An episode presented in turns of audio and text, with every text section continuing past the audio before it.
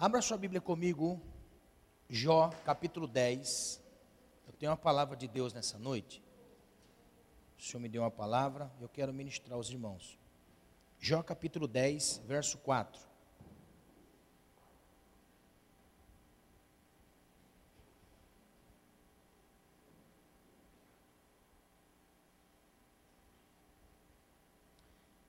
Livro de Jó, capítulo 10, verso 4. Se acha o livro de Salmos e volte um livro. Amém? Glória a Deus. Você já vai encontrar o livro de Jó.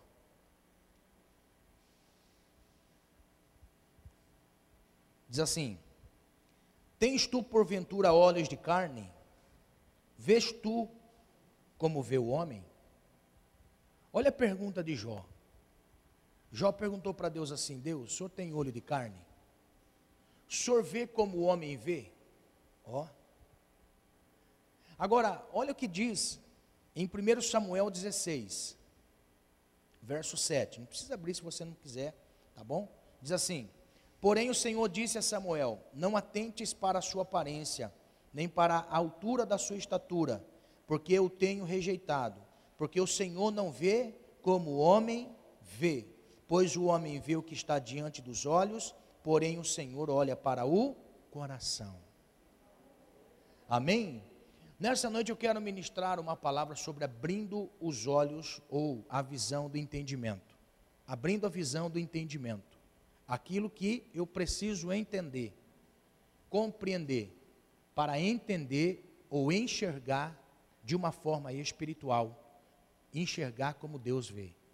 Amém? Pode sentar, por favor. Nós estamos nós estamos vivendo um tempo onde nós estamos correndo atrás de uma bênção. Se você perguntar assim, o que você quer na sua vida? Ah, pastor, eu quero que Deus mude o meu esposo. Pastor, eu quero que Deus mude o meu casamento. Quero que Deus mude os meus filhos. Quero que Deus mude. Nós estamos vendo uma uma correria em busca disso. Não que isso seja pecado ou isso seja errado. Isso não é pecado, isso também não é errado. Porque a bênção é a aprovação do Senhor a nosso favor. É Deus aprovando a nosso favor aquilo que nos falta. É Deus fazendo nas nossas vidas o que nós precisamos. É Deus fazendo nas nossas vidas aquilo que nós ansiamos. Isso é bênção, é aprovação do Senhor. Porém, quando esta bênção não vem, quando esta bênção não toca a nossa vida, quando aquilo que nós buscamos não é alcançado, parece que os nossos olhos não vê aquilo que Deus prometeu para nós. Parece que os nossos olhos não vê aquilo que nós precisamos. Então, quando nós lemos no livro de Jó, no capítulo 10, nós temos um homem que estava vivendo um período difícil. Se você olhar para a mente de Jó, você vai ter razões para perguntar para Deus se Deus vê a dor, se Deus vê o sofrimento. Se você estivesse passando pelo momento que Jó estava passando, você perguntaria: Deus, o senhor não está vendo o que eu estou passando? Ou talvez você já disse isso. Deus, o senhor não está vendo o que eu estou passando? O senhor não está vendo o que está acontecendo comigo? O senhor não está enxergando o que está acontecendo? O senhor não está vendo o que estão fazendo para mim? O senhor não está vendo, Senhor? Porque Jó, ele chega nesse estágio da vida, aonde ele já tinha perdido todas as coisas, aonde Jó tinha perdido família, aonde Jó tinha perdido os bens, aonde Jó tinha perdido saúde. Imagine um homem nas três áreas da sua vida, como Jó, na sua área familiar, na sua área social e na sua área física. Quanta coisa Jó perdeu, e Jó se encontra agora professando ainda a fé nesse Deus. Um homem reto, íntegro, que não se desviava do mal, ele tinha tanto medo de pecar, tanto medo de errar, tanto medo de afrontar a Deus pelo pecado, que ele sacrificava antes mesmo de pecar. Olha a integridade desse homem. Agora ele se depara doente, perdido, no lixo da cidade, se coçando com um caco de telha, as suas feridas e chagas. Jó tinha febre o dia inteiro, Jó cheirava mal, Jó era mal visto pelas pessoas, porque Jó já tinha morrido. Jó, para a sociedade, Jó já tinha morrido. Então, quando nós olhamos para essa pergunta que Jó faz, ele faz essa pergunta para Deus, mas talvez eu e você já fez esta pergunta. Talvez nós já fizemos esta pergunta. Deus, o Senhor não está vendo? O Senhor não está vendo o que eu estou passando? Só que quando nós olhamos para o escrito de Jó, nós encontramos razões para dizer para Deus: Deus, o Senhor não está vendo? O Senhor não está enxergando o que eu estou passando? Mas quando nós nos deparamos com a visão que temos do livro do profeta Samuel, porque eu acho lindo que a Bíblia, ela é um livro, a Bíblia é um livro aonde tudo se completa. Se você tem qualquer questionamento, tudo se completa. Quando nós nos deparamos com a palavra de Deus, quando nós nos deparamos com a palavra do Senhor, a Bíblia se completa, nós encontramos explicações para as nossas dores e sofrimentos. Quando nós olhamos para a Bíblia, nós vemos a dor como um agente.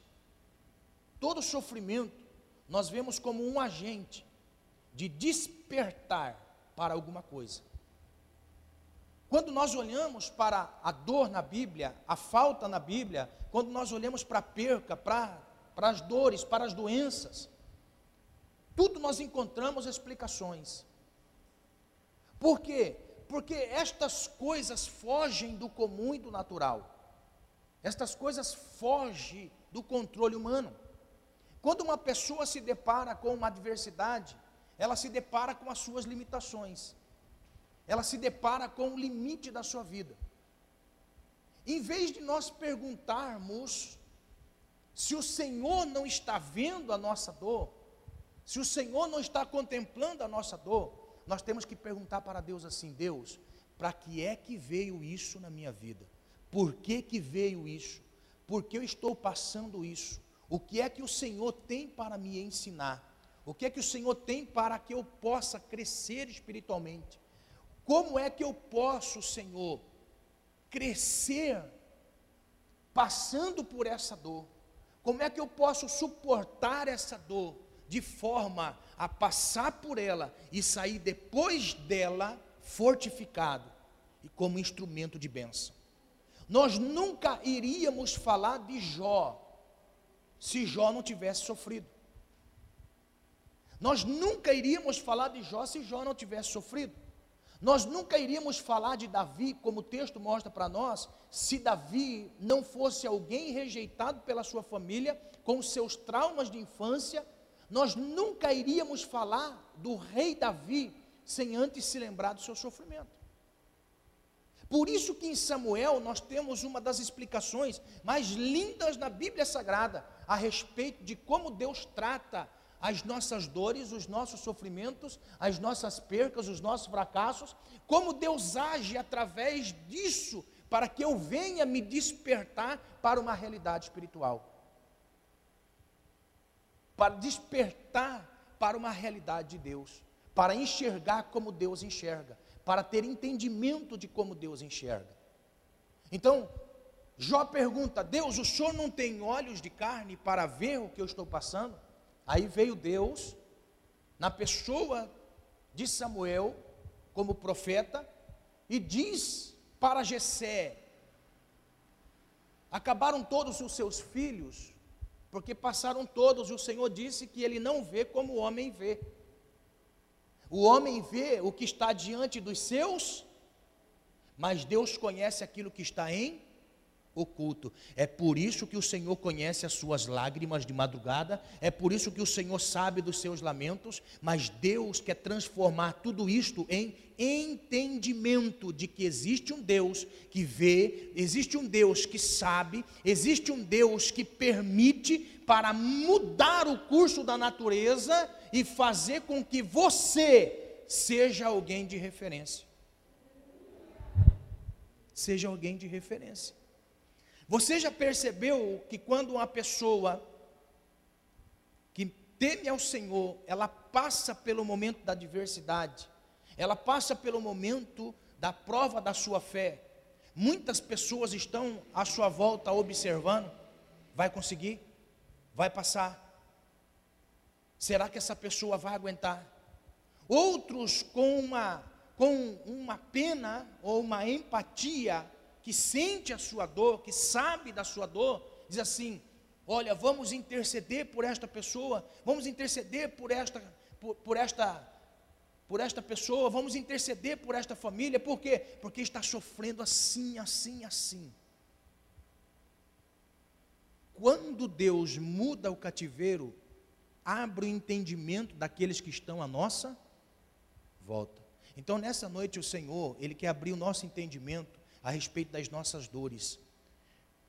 Deus quer abrir o nosso entendimento a respeito das nossas necessidades, até porque nós não não vivemos, ou Deus não age pela nossa necessidade, Deus age por causa de um propósito específico sobre a nossa vida.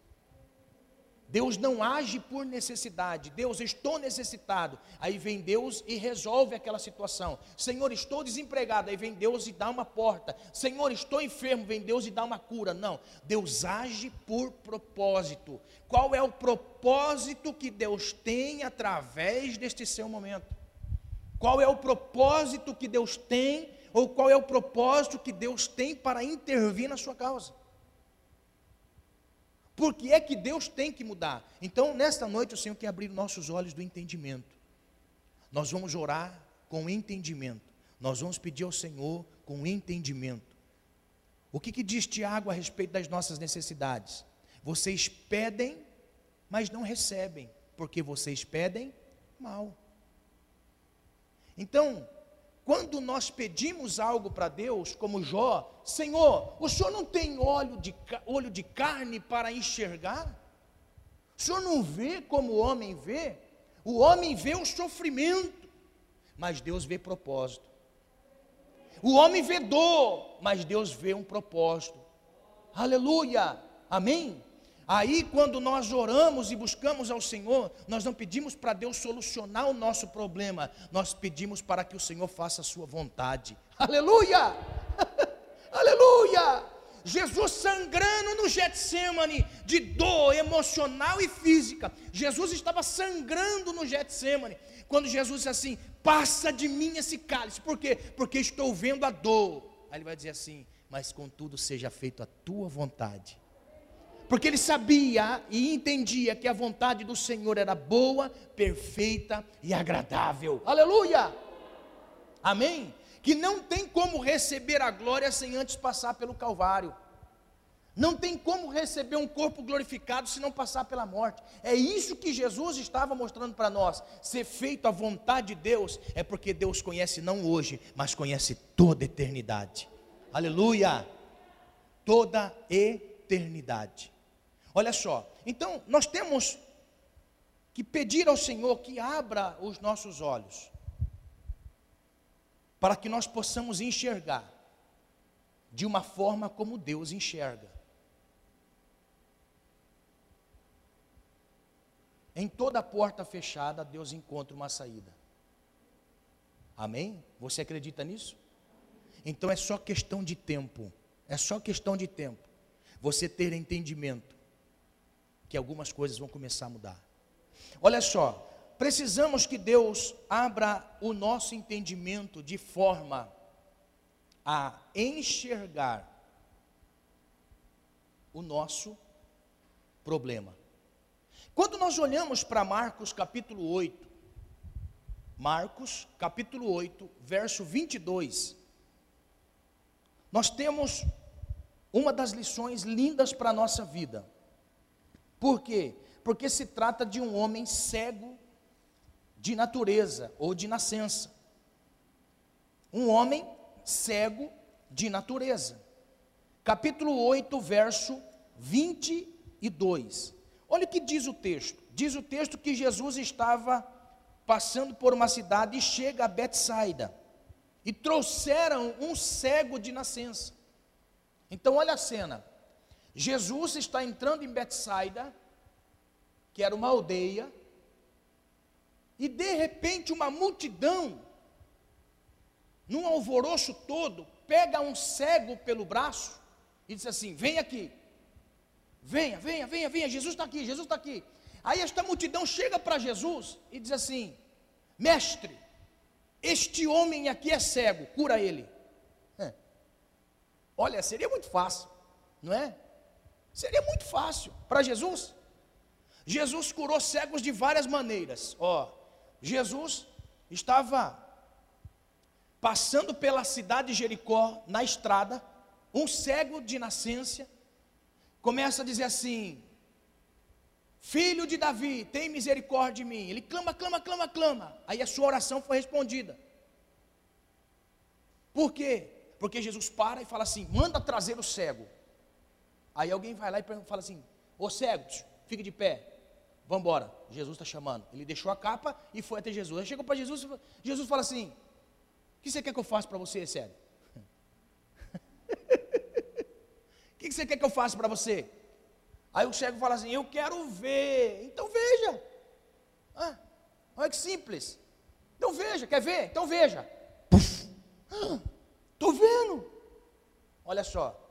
Outro cego que Jesus cura. Jesus cura o outro cego. E o cego que trazem ele.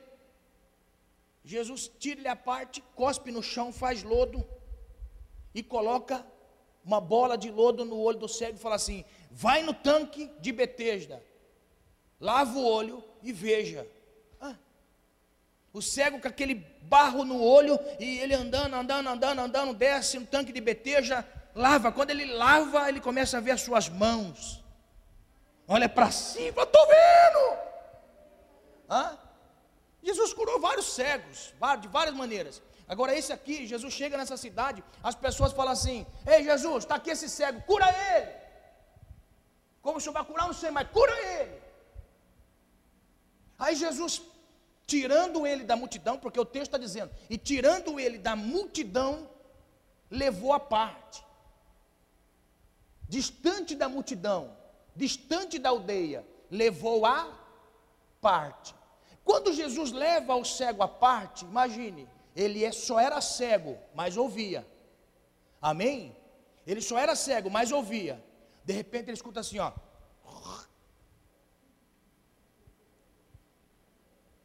Aí fala assim, nossa, mas quem será que está fazendo isso? Hã? Quem será que está fazendo essa nojeira aí?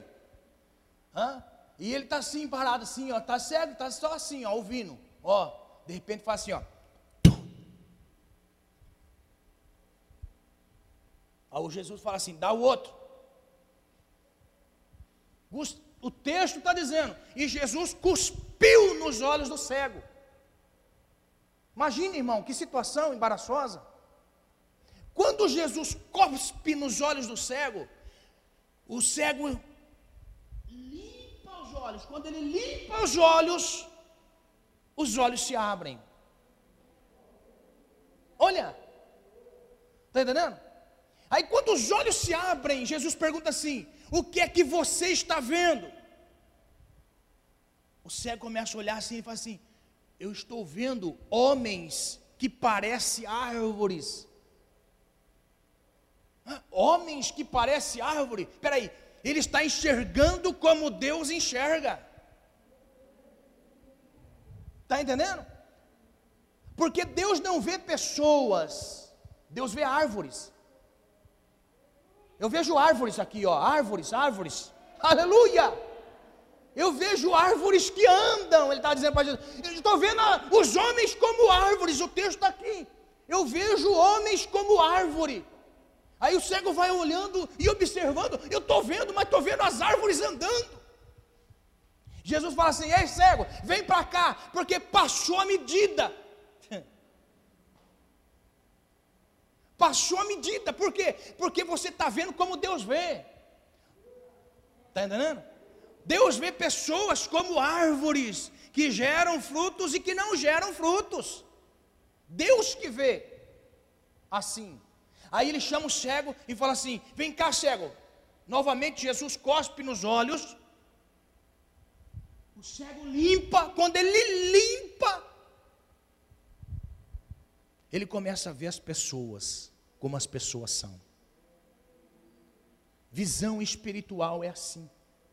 Agora note, o segredo de tudo isso aqui, ó, o segredo de tudo isso aqui que Jesus quer mostrar para nós, porque existem coisas na nossa vida que não mudam, que existem coisas na nossa vida que precisam de um milagre, que precisam de uma intervenção, que precisam do agir de Deus, que precisa do mover do Senhor, que precisa da intervenção de Deus, mas não acontece na nossa vida. O que que disse os moradores de Betsaida? Jesus, esse homem está aqui, cura ele. Jesus, ele disse assim: Eu vou curar, mas não é no seu meio, não é no meio do pecado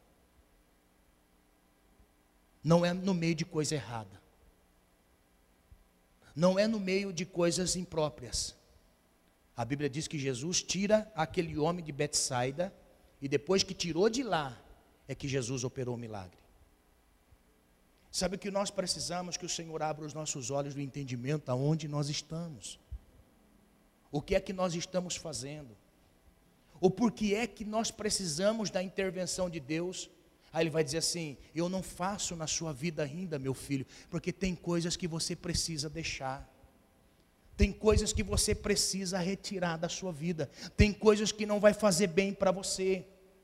Sabe por quê? Olha o que diz o texto de Lucas capítulo 10, falando da cidade de Betsaida. Lucas capítulo 10, verso 13, diz assim: Ai de ti, Corazim, ai de ti, Betsaida. Olha só, duas cidades que Jesus vai dizer a de ti Corazim, a de ti Betsaida. São duas cidades que Jesus está agora mostrando que são referências nos seus pecados e impiedade. Aí está dizendo assim: se em Tiro e em Sidom, que são duas cidades, duas aldeias, que não, são, que não eram aldeias de Israel, eram aldeias pagãs, como nós. É até interessante, né? A avó falava assim: tem que batizar, senão fica pagão. Ai, vai ficar pagão. Aí eu falo assim: o que, que é pagão? O que, que é pagão? Se não batizar, vira pagão. Se não, não crismar, vira pagão. O que, que é pagão? Está entendendo? Pagão é quem não está debaixo de uma promessa do Senhor, não está debaixo da cobertura do Senhor. Agora olha só, aqui Jesus está dizendo assim: ó, duas cidades que estão em Israel, foram feitos tantos milagres, tantos milagres, tantos milagres, tanta manifestação de Deus a favor daquela cidade, daquele, daquele povo, que se em cidades pagãs foram foram feitos milagres como foi feito nessas duas cidades, há muito que eles tinham crido. Olha só, aí Jesus vai dizendo assim: as, eh, se fizesse as maravilhas que em vós foram feitas, já muito assentadas em saco e cinza, teriam arrependido. Portanto, para Tiro e Sidom haverá menos rigor no juízo do que para vós, porque era uma cidade que estava debaixo do pecado. Jesus não curou aquele cego e não abriu os olhos do cego, porque ele estava vivendo num ambiente de pecado. Ó, eu não posso mover a minha mão a seu favor, eu não posso exercer algo a seu favor, por quê? Porque tem alguma coisa ainda que está bloqueando a sua vida em mim. Lembra quando Jesus estava na cruz? Quando Jesus estava na cruz morrendo, ele olha para o céu e fala assim: Eli, Eli, lama sabachthani. Naquele momento que ele estava dizendo Eli, Eli, lama sabachthani, ele está dizendo assim: Deus meu, Deus meu, por que me desamparaste? A dor é tamanha, o sofrimento é tamanho, e o Senhor está de costas para mim. Por quê? Porque os pecados da humanidade estavam sobre Jesus. Ó, a solidão, e este é o sentimento que muitas vezes nós nos deparamos em meio às adversidades. Então, olha só, uma das maneiras que Deus não age é porque nós precisamos remover do nosso meio o pecado para que Deus abra os nossos olhos para glorificar o nome dEle. Porque depois que eh, Jesus cura este cego, este cego volta para a aldeia, aleluia, testificando que foi Jesus quem o curou. Glória a Deus.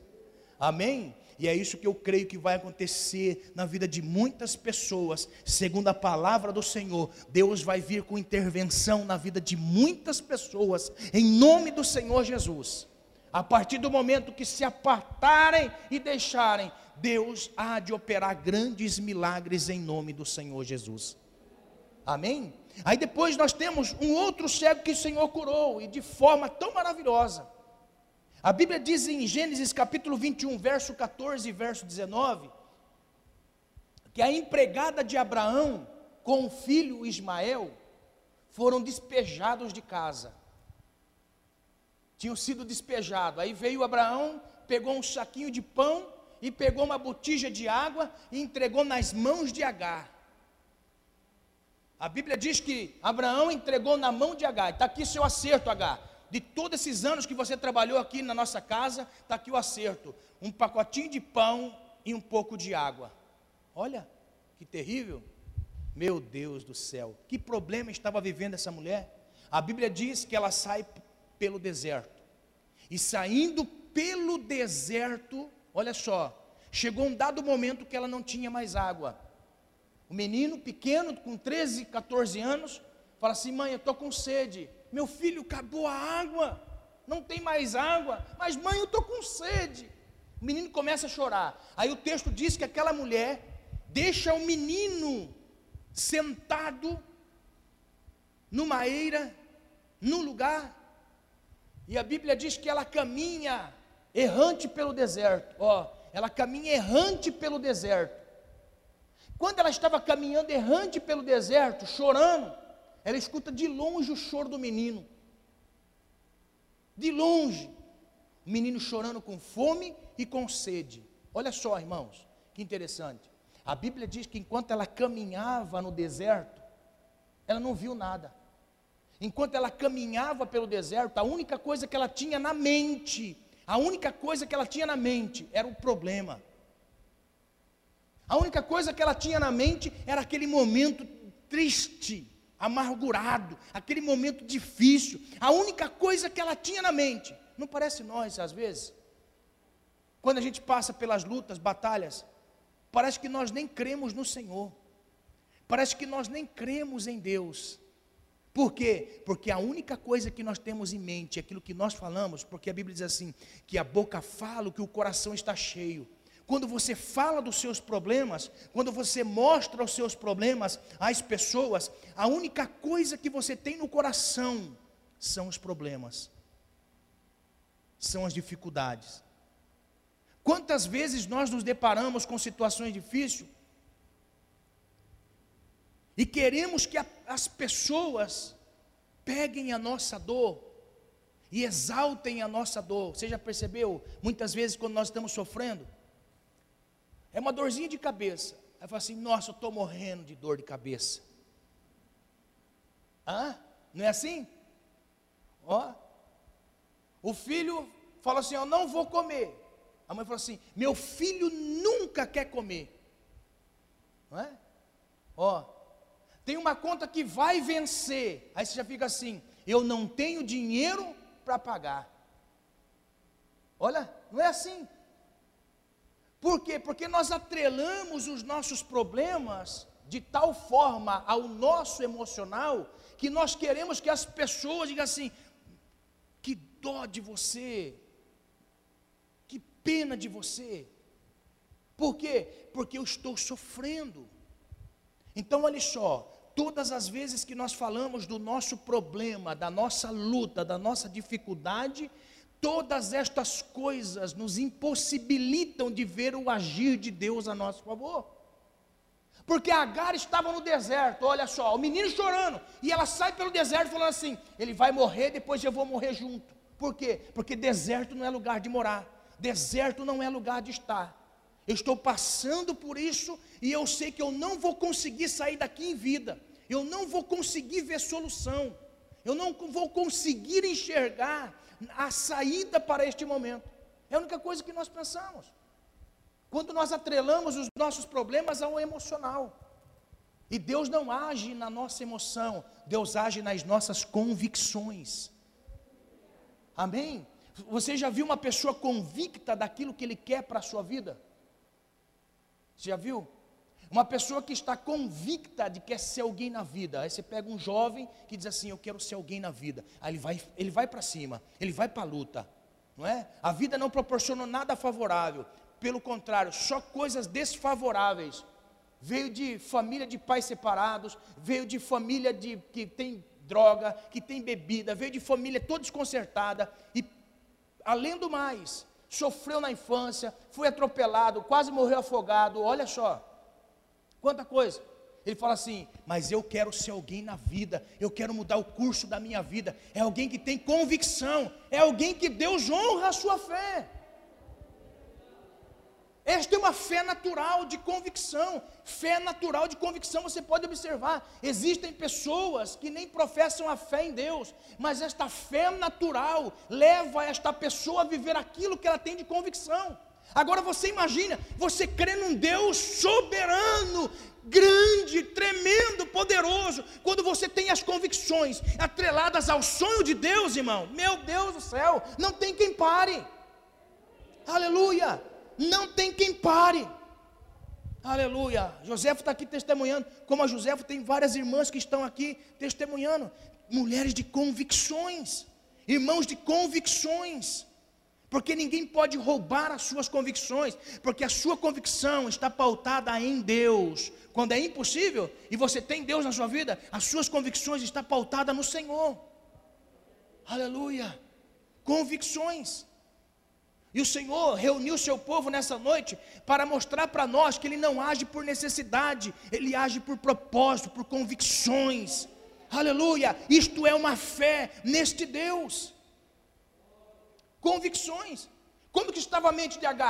Só problema, só luta, só batalha, ninguém gosta de mim, sou ovelha negra da família, ó. Ninguém gosta de mim, para todo mundo dar certo. É, se estiver chovendo dinheiro da minha, cai conta, diabo e luz. Tem pessoas que é, é negativo demais. E se você estiver junto, você vai ficar negativo também. Amém? Cuidado, olha só. Então veja bem, Agar estava assim. Ela estava caminhando pelo deserto, a Bíblia diz que ela estava errante pelo deserto. Não erre mais, em nome de Jesus. Aleluia. Você que assiste pela internet, não erre mais. Em nome do Senhor Jesus Cristo. Nunca coloque os seus problemas acima de Deus. Nunca. Menino chorando com fome e sede, agarra no deserto pedindo a morte. Ó. O texto diz assim: que ela estava andando, de repente, o Senhor vem de encontro com ela. Aleluia. O Senhor vem de encontro com ela e diz assim: Agar, o senhor conhece o meu nome? Você acha que Deus não conhece o nosso nome, irmão? Meu Deus do céu. Agar, hã? Sim. E o anjo disse assim: Volta pelo mesmo caminho. Aleluia.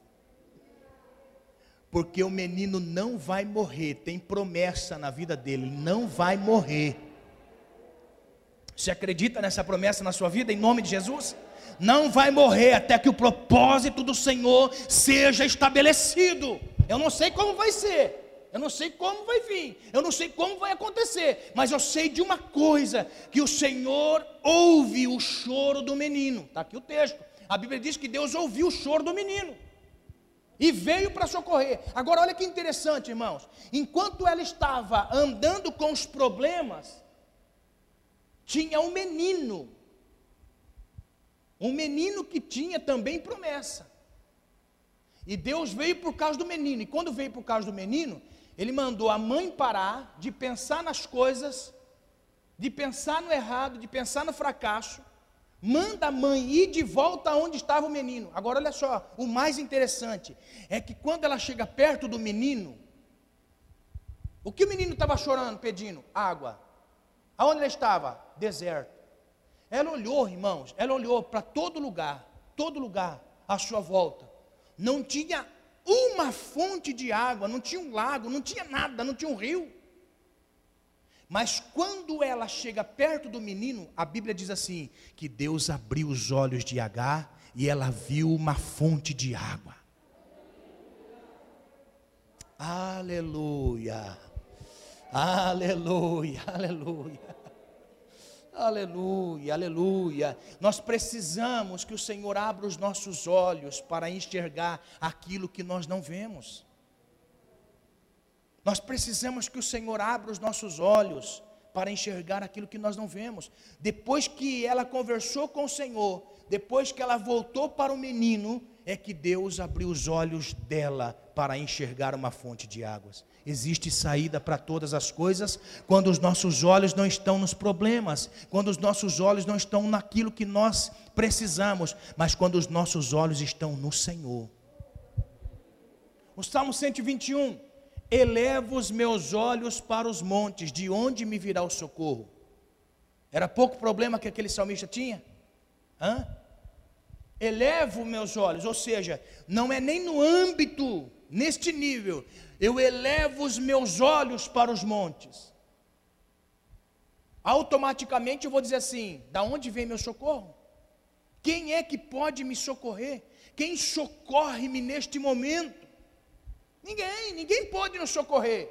Eleva os meus olhos, porque os montes são tão altos, as dificuldades são tão altas.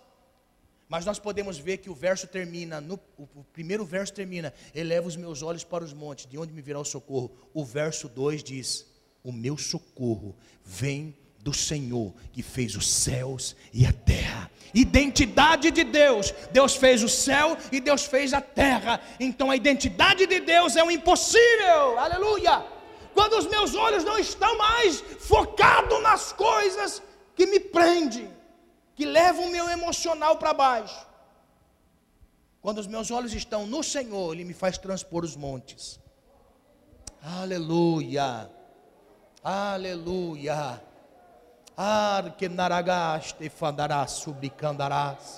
O Senhor quer abrir a visão de pessoas, mas para abrir a visão de pessoas, está dizendo assim: Tire o foco da sua visão nas coisas que te bloqueiam. Tire, coloque os seus olhos no Senhor. Coloque os seus olhos no Senhor. Aleluia. Toda ansiedade tira e coloca no Senhor. Aleluia, aleluia. Você viu Agar? Agar tinha deixado o problema no deserto. E tinha andado com o problema no deserto. Aí Deus falou assim: Você encontrou comigo? Tirou os olhos do problema, começa agora a pensar em mim.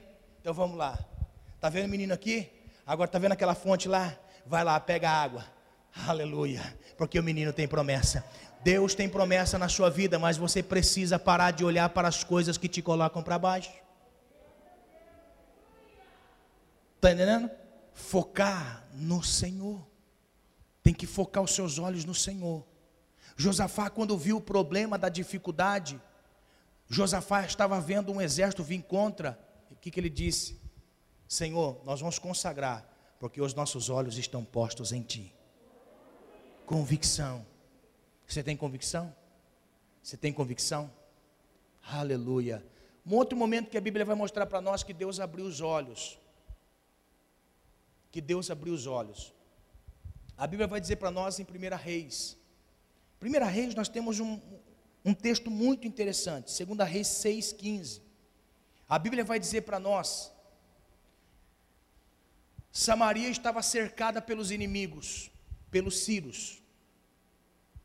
Só que em Samaria tinha um profeta, chamado Eliseu, o homem que tinha as revelações de Deus. O profeta Eliseu estava em casa, e a notícia é que o exército tinha cercado Samaria. O moço que estava com ele, seu ajudante, não tinha tanta experiência com o Senhor, mas estava caminhando com pessoas que tinham experiência com o Senhor. Como é bom isso, irmão? Amém? Se você ainda não tem experiência com o Senhor, ande com pessoas que têm experiência com o Senhor. Por quê? Porque Ele vai ajudar você a ter fé no momento da adversidade. Ele vai interceder por você no momento da adversidade. Então a Bíblia diz para nós que Israel, Samaria estava cercada e Eliseu estava em casa. De repente ele ouve os barulhos. O menino fala assim: Eliseu, estão vindo os cavaleiros sírios contra nós. Ó, oh, Senhor, abre os olhos do moço para que veja. Abra os olhos do moço para que veja. Que maior é o que está conosco do que aqueles que estão com eles. Aleluia! Eu acho lindo isso. Abra os olhos do moço. E nessa noite, em nome do Senhor Jesus, o Senhor quer abrir os seus olhos para você ver que quem está com você é maior do que aquele que está no mundo. Quem está com você é maior do que aquele que está no mundo. E a Bíblia vai dizer para nós, e a Bíblia mostra para nós, que quando o moço abre a janela, ele vai ver que realmente era maior aqueles que estavam com eles. Por quê? Porque a Bíblia diz assim: que carros e cavaleiros de fogo estavam ali. Aleluia. É difícil crer, não é, irmão? Fala a verdade, não é difícil crer. É difícil, por isso que é pela fé. Por isso que as coisas de Deus é pela fé. Está entendendo? O moço, quando ele olha aquele negócio, ele fala assim: carros e cavaleiros de fogo estão conosco. Está aqui o texto, 2 Reis, capítulo 6, 15. Só que olha só que interessante. Quando o exército parou de frente com a casa de Eliseu, a Bíblia diz que Eliseu levanta e diz assim: Ó, Senhor, cega todos os nossos inimigos, cega eles, deixa eles cegos. Olha a autoridade, deixa eles cegos. Naquele momento caiu cegueira em todos os soldados inimigos. O texto está aqui, não deixe mentir. Eles ficaram todos cegos. Aí o menino fala assim: O que o senhor vai fazer, Eliseu? Vamos levar ele lá em Samaria para o rei. Aí a Bíblia diz que todo o exército inimigo foi levado por Eliseu. Eliseu falou assim: Vamos, venha comigo, todos vocês, venham comigo. Todo mundo cego. Todo mundo cego. Aleluia. Todo mundo cego. Hã? Calma. Ai, pastor, meu inimigo, pastor. Meu inimigo, pastor. Calma, em nome de Jesus. Calma, entenda o que Deus está querendo. Todos os inimigos. Não é para morrer. Só fica cego por um determinado tempo. Porque quando ele abrir os olhos, ele vai ver a superioridade de Deus em sua vida. Calma. Ai, pastor, estão falando isso, pastor, estão falando aquilo, pastor, pastor, estão querendo fazer mal para mim. Calma, Deus não mandou ninguém matar inimigo. O texto está aqui. A Bíblia diz que eles levaram todos para Samaria. Todo inimigo para Samaria. Ó, oh, vamos, oa. Oa, oa, oa. Onde nós vamos? Hã? Casa do rei. Quando o rei olhou todo aquele exército inimigo, ele fala para Eliseu assim: Eliseu, vamos mandar matar todo mundo. Mandar matar, rei? Que mandar matar, rei? Não vão matar ninguém. Os nossos inimigos não é para morrer. Os nossos inimigos vão ver quem é, quem é Deus de Israel. Não vai matar ninguém manda os mordomos fazerem festa. Eita, meu Deus. Hã? Aí foram lá preparar um banquete, irmão. Prepararam um banquete, olha. Os inimigos, tudo cego. Inimigo, tudo cego. Imagine, o que está acontecendo? Estão preparando um banquete, mas não estou vendo nada. Ó, estou cego. A Bíblia diz, irmãos, que Eliseu diz assim: Senhor, Agora abre os olhos deles, Senhor. A Bíblia diz que os olhos dos inimigos foram abertos.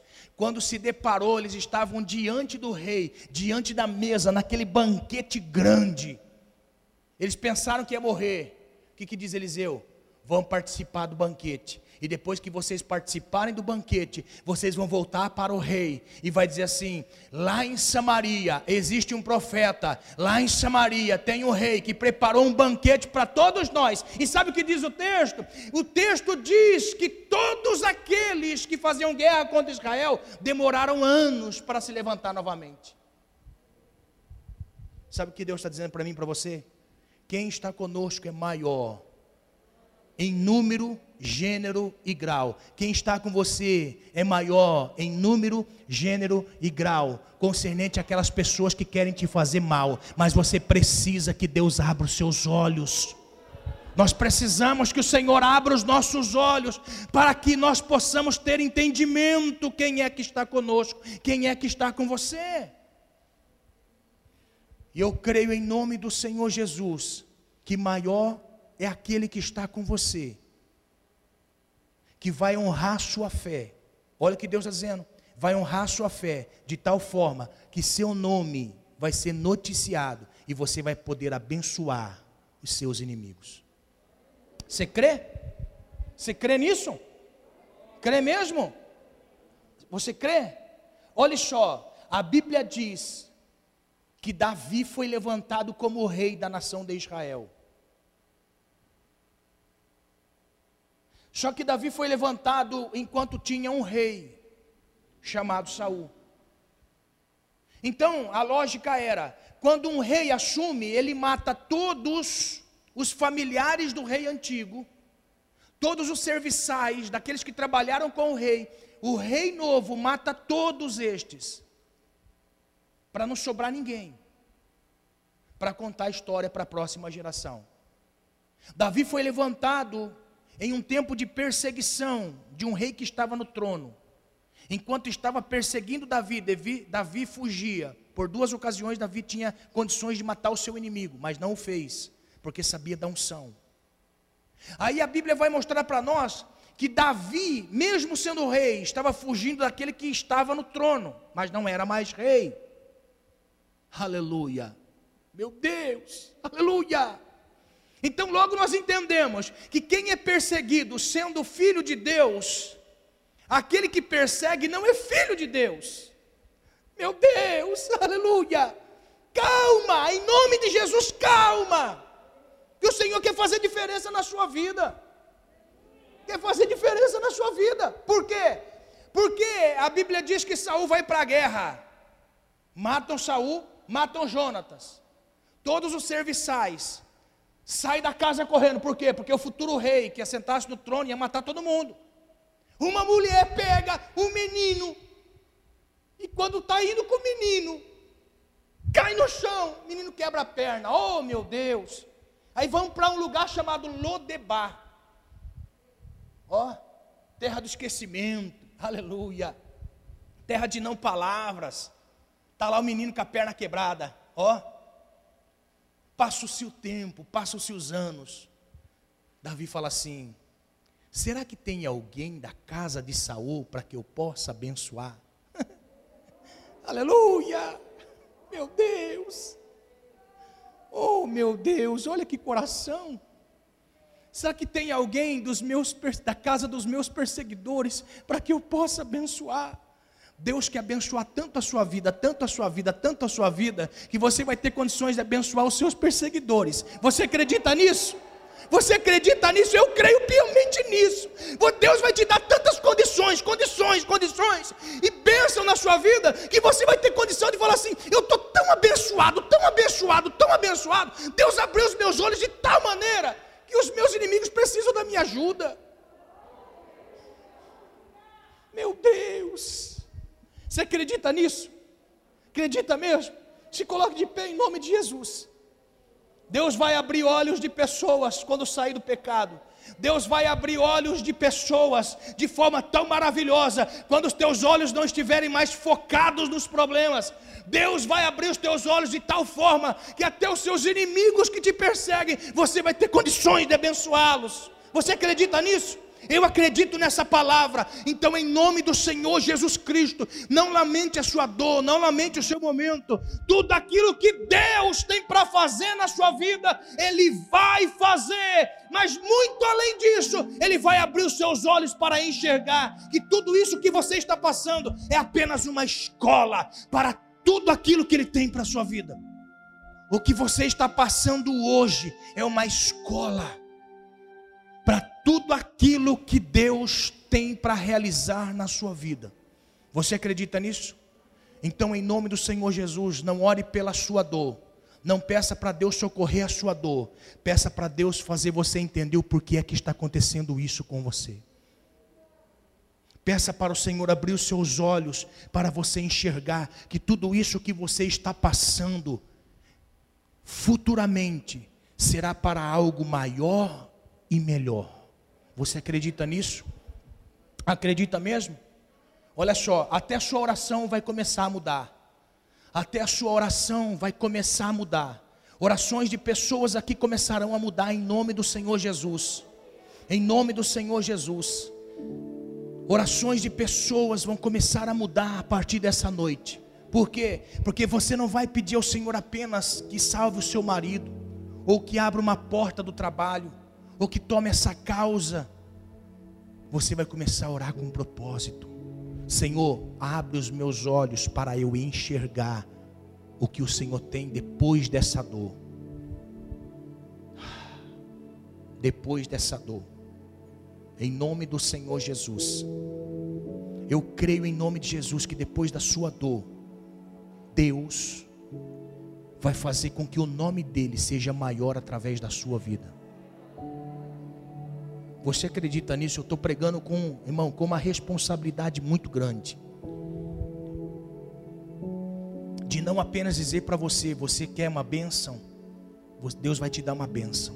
Olha só, eu estou pregando com muito mais temor para dizer a você, depois de tudo isso que você estiver passando, o nome do Senhor vai ser grande na sua vida. Estou sendo ministrado por Deus através dessa palavra.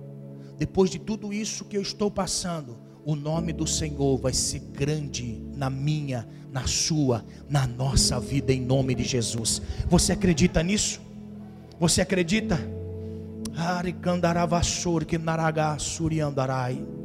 Deus vai fazer abundantemente maior do que nós pedimos ou pensamos. Você acredita? Feche seus olhos, eu quero que você coloque o seu problema, quero que você coloque na sua mente, na sua mente, aquilo que você está passando. Eu quero que você agora coloque, pastor, estou na benção, pastor, glória a Deus, então coloque na, continua na benção. Se porventura a luta chegar, não tira da bênção os seus olhos, não, em nome de Jesus. Pastor, estou tô, tô abençoado, pastor. Pastor, eu tô, tô down, tô para baixo. Tô com o meu emocional abalado, tô com a minha fé abalada. Tô, pastor, tá assim, assim, assim. Olha só, Deus está vendo. Deus não vê como o homem vê. Deus vê aquilo que está aí dentro. Deus sabe que você tem força para continuar. Deus sabe que Jó, Deus sabia que Jó tinha condições de continuar. Deus sabia que Jó tinha força para continuar. Deus sabia que em meio à dor Jó seria capaz de suportar. Por quê? Porque o nome de Jó teria que marcar gerações. O nome de Jó teria que marcar gerações. Quantas centenas de anos se passaram e nós estamos falando aqui o nome de Jó. Sabe o que Deus está dizendo para nós? Continua firme. Deus vai abrir os seus olhos para você ver que tudo isso que você está passando não se compara àquilo que Ele vai realizar na sua vida. Colocou na sua mente? Senhor, abre os olhos desta pessoa. Abre os olhos desta pessoa. Abre os olhos desta pessoa para enxergar, Senhor o que o Senhor tem na vida dela. Esta pessoa, Senhor, precisa enxergar o que o Senhor tem na vida dela. Porque eu sei, ó Deus, que quando essa pessoa conseguir enxergar o que o Senhor tem na vida dela, Senhor, a vida desta pessoa vai mudar. Senhor, em nome de Jesus, visita esta mãe, visita este pai, visita este homem, esta mulher, Senhor, que ora pedindo ao Senhor uma bênção. Eu lhe peço em nome de Jesus muito mais do que uma bênção. Eu peço ao Senhor, ó Deus, abre os olhos para enxergar quem é que está com ela. Quem é que está com esta pessoa? Abre os olhos dela, Senhor. Abre os olhos desta pessoa, Senhor, para enxergar quem é que está com ela. Senhor, em nome de Jesus, Pai. Em nome do Senhor Jesus. Assim como Eliseu orou, pedindo para que o Senhor abrisse os olhos do moço para enxergar e contemplar quem é que estava com eles. Pai, em nome de Jesus, ajuda esta pessoa a enxergar e ver quem é que está conosco, Senhor. Quem é que está com ela, Senhor. Quem é que está com ele. Em nome de Jesus. Pai, que nada e nem ninguém venha roubar, Senhor, a convicção desta pessoa. Em nome de Jesus, que em todas as áreas da sua vida sejam abençoadas pelo Senhor, em nome de Jesus. Em nome de Jesus. Tem pessoas que estão sendo tocadas pelo Espírito Santo de Deus nessa noite. Tocadas pelo Espírito Santo de Deus nessa noite, que vai começar a pensar diferente, vai começar a agir diferente. Tem pessoas que vai começar a agir diferente a partir dessa noite. É o Senhor abrindo seus olhos para que você contemple quem é o Senhor na sua vida. Se porventura você tem o Senhor na sua vida, você vai contemplar Ele na sua vida. Como Eliseu disse para o moço, era moço que andava com Eliseu e que tinha Deus em sua vida.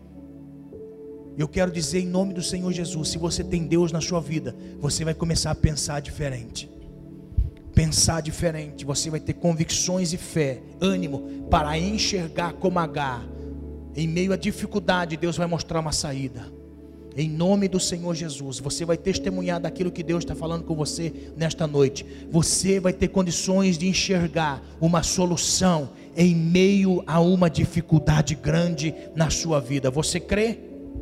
Seja feito conforme a sua fé, em nome do Senhor Jesus. Seja feito conforme a sua fé, em nome do Senhor Jesus. Em nome do Senhor Jesus. Amém? Você crê?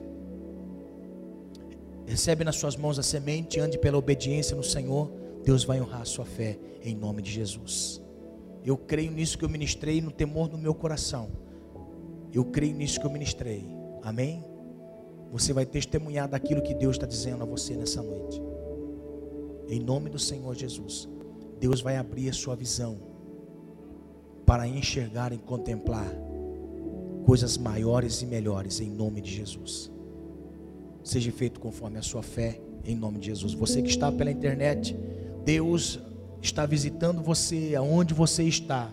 Deus está mudando o seu cativeiro, Deus está mudando sua situação de vida. Deus está abrindo seus olhos para você enxergar aquilo que você nunca enxergou na sua vida. Deus está te tocando agora, em nome do Senhor Jesus. Saia deste cativeiro, em nome de Jesus. Saia deste cativeiro que te prende, em nome do Senhor Jesus. Seja liberto nessa noite, em nome do Senhor Jesus Cristo, em nome do Senhor Jesus. Seja tocado, liberto, curado, em nome de Jesus. Em nome de Jesus. Amém? Você recebe essa palavra? Aplauda ao Senhor bem forte, então, em nome de Jesus. Glória a Deus. Que o Senhor te abençoe. Que o Senhor te abençoe. Em nome do Senhor Jesus Cristo. Que o Senhor te abençoe. Em nome de Jesus. Amém? E que seja feito conforme a sua fé. Ao sair deste ambiente, que seja feito conforme a sua fé. Em nome de Jesus. Só vai mudar se você tiver a busca no Senhor. Se você tiver a intensidade da busca do Senhor. Vai mudar na intensidade da sua busca. Amém? A Bíblia nunca diz assim que Deus vai atrás do relaxado. Não. Atrás do desmantelado. Não. Deus vai ir naqueles que buscam Ele. Ele diz assim: Buscar-me-eis e me achareis, quando me buscardes de todo o vosso coração. Quando você busca o Senhor, as coisas mudam. Amém? Em nome de Jesus, eu creio que haverá mudança para a glória do Senhor, segundo a medida da sua fé.